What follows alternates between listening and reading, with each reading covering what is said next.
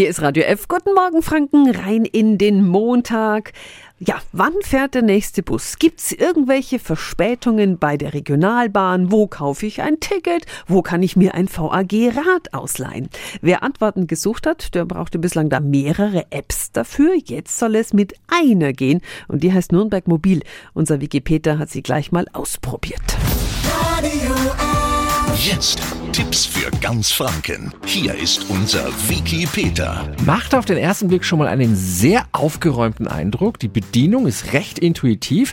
Besonders gelungen, dass Sie sich für eine Verbindungssuche oder einen schnellen Ticketkauf erstmal gar nicht registrieren müssen. Nur wer das gesamte Paket nutzen will, der meldet sich einmal an und kann dann alle Dienste nutzen. Zum Beispiel kann ich mir meine Stammbuslinie auswählen und mich informieren lassen über Störungen, Ausfälle oder Verspätungen. Und wichtig für Rollstuhlfahrer oder Menschen mit Kinderwagen, es gibt auch eine Info, ob Aufzüge an meiner Haltestelle defekt sind.